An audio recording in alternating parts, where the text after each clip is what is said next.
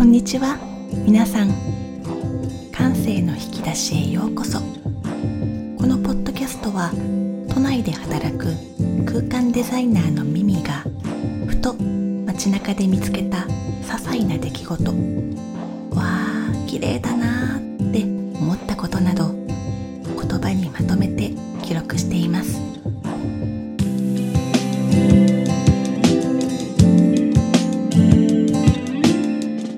第14弾はミヒャエル・ボレマンスマーク・マンダースダブルサイレンス展。来年の2月末まで金沢21世紀美術館で開催中のミヒャエル・ボレマンスマーク・マンダースダブルサイレンス展へ行った時のこと。ミヒャエル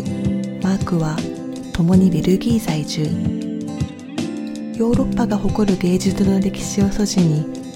他に類を見ないユニークな表現で世界に知られる美術家です。会場にはミヒャエルが描いた絵画作品とマークが作り出した彫刻作品が同じ空間で対峙するように展示されています。展示会のタイトルになっている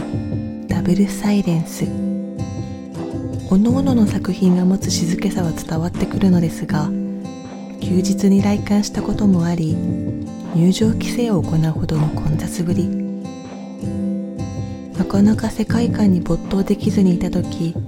一つだけその場の喧騒から遠く私の心を連れて行ってくれたのがミヒャエルの「エイミー」という作品です。うつむき加減の女性と思われる人物が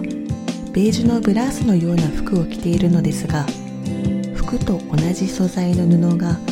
顔全体に覆われていてまるで一つのオブジェのように見えます。同じくベルギー出身の画家ルネ・マグリットの「恋人たち」という作品を彷彿とさせるその作品は見るものを気安く寄せ付けない雰囲気と個人邸宅の書斎に飾ってあるような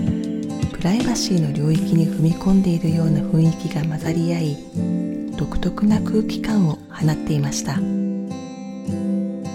展示場所も光には二面した通路部分の壁面に展示されており前を素通りする人が多いのでじっくり向き合うことができます。近くにいらした時はなるべくなら休日ではなく平日の空いている時間にご覧になるのがおすすめです。それではごきげんよう。